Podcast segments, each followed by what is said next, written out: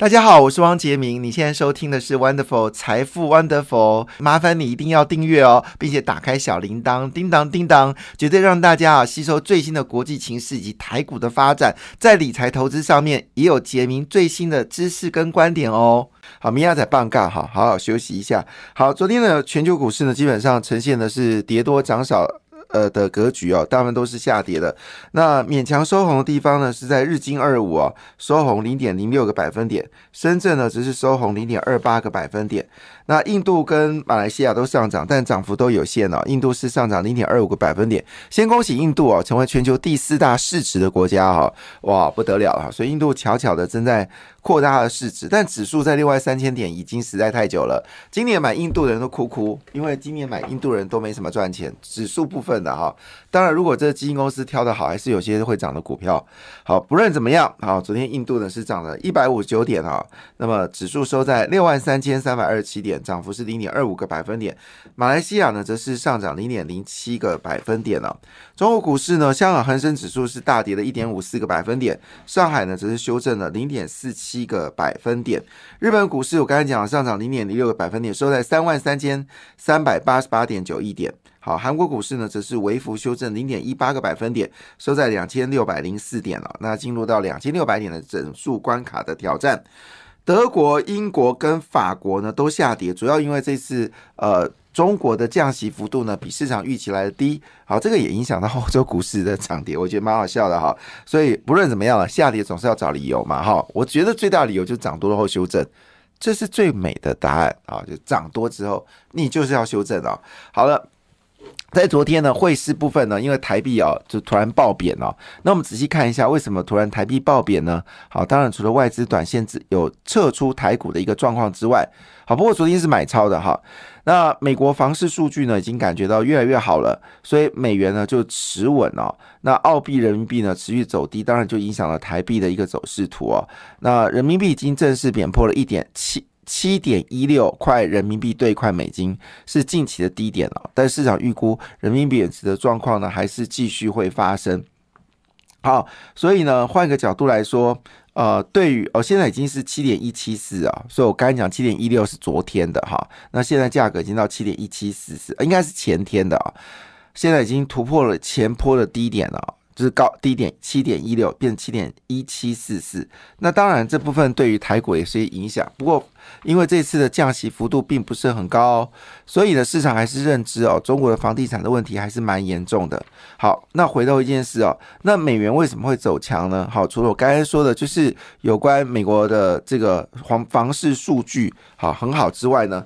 好，主要是新屋开工率呢有增加，所以这个消息呢使得美元回升了。那美元回升呢，黄金就跌了，所以黄金又跌破了两千块美金啊，已经很久了哈。那这次跌掉二十三块五，跌幅是一点二个百分点，每盎司呢是一千九百四十七点七元。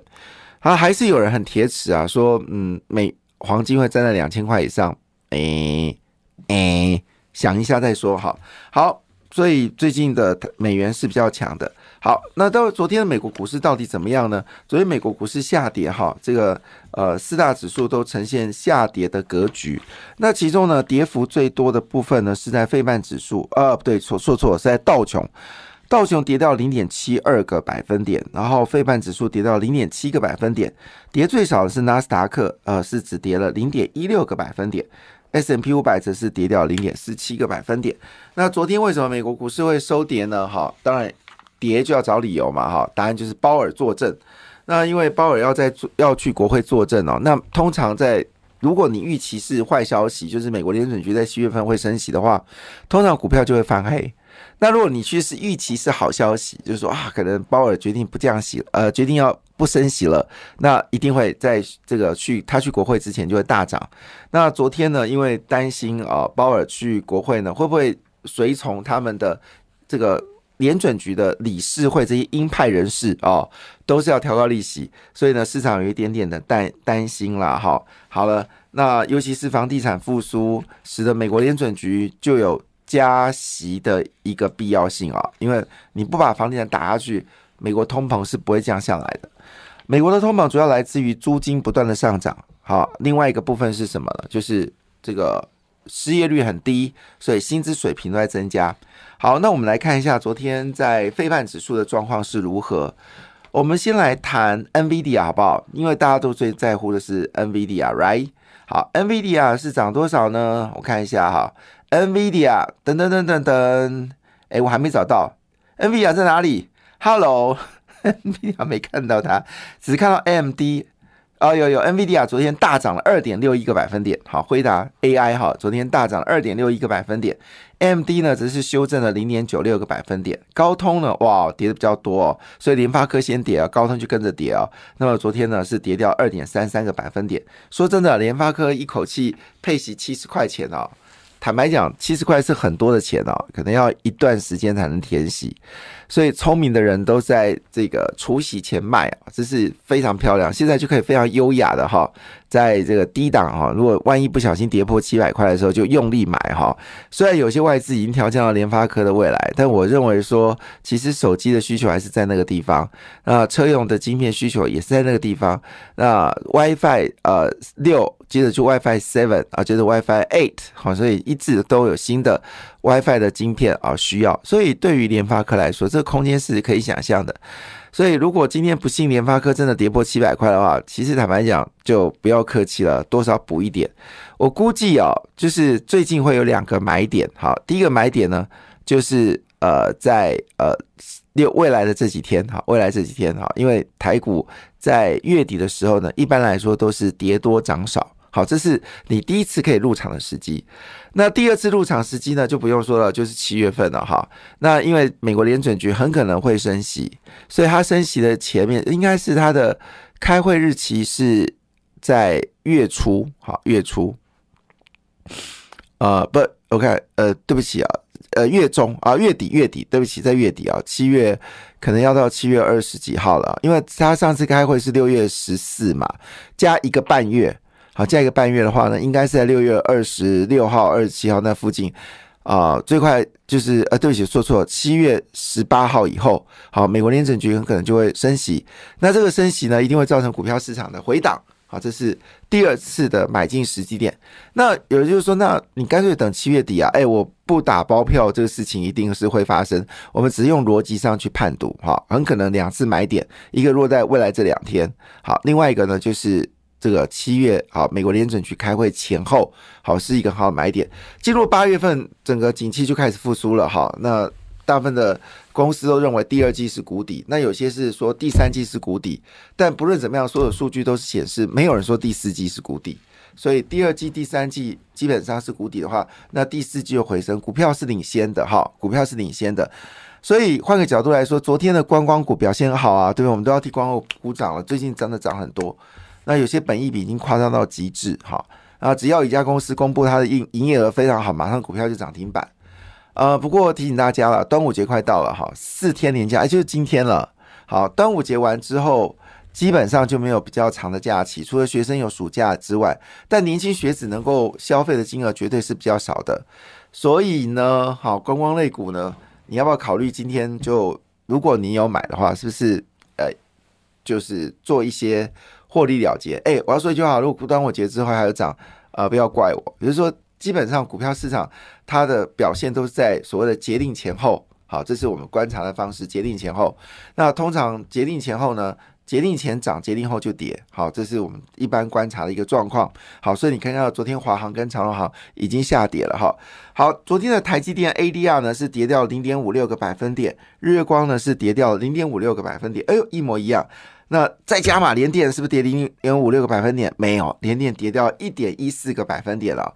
那当然，在昨天其实最重要的消息，大家聚焦的部分呢，还是在于呃，就是特斯拉。那特斯拉呢，昨天继续大涨啊！我的天呐，它涨了五点三四个百分点，到每股呢是两百七十四点四五美金哈。那主要原因是因为又一家公司加入到。这个特斯拉的充电阵营就是 Rivian，Rivian 也加进来了。那么，所以特斯拉的充电标准呢，现在已经开始成为一个很主要的一个主轴。好，这个是当然放空的人就快要哭掉。那中国的阿里巴巴呢，因为马云呃，一般已经慢慢的淡离了阿里巴巴嘛。那马云最近的说法是中国经济是堪忧的。好，那阿里巴巴换了这个呃执行长。好，昨天呢是大跌了四点五三个百分点哦。那百度是百度是人工智慧，所以百度的股价呢还是跌哈，跌到一点一零百分点。哎，不是我们台积电的董事长要去中国演讲吗？哎，应该是对中国是利多啊，就跌给你看啊。好，那我们继续研究下去，到底状况如何呢？好，研究股票市场，因为今天是端午节前一天嘛，也你可能很多的人就会决定说，端午节后会变盘。所以选择在端午节后来买股票，我不会反对这样的事情啊。但是如果你今天想买，还是有些好的股票可以提供大家做参考。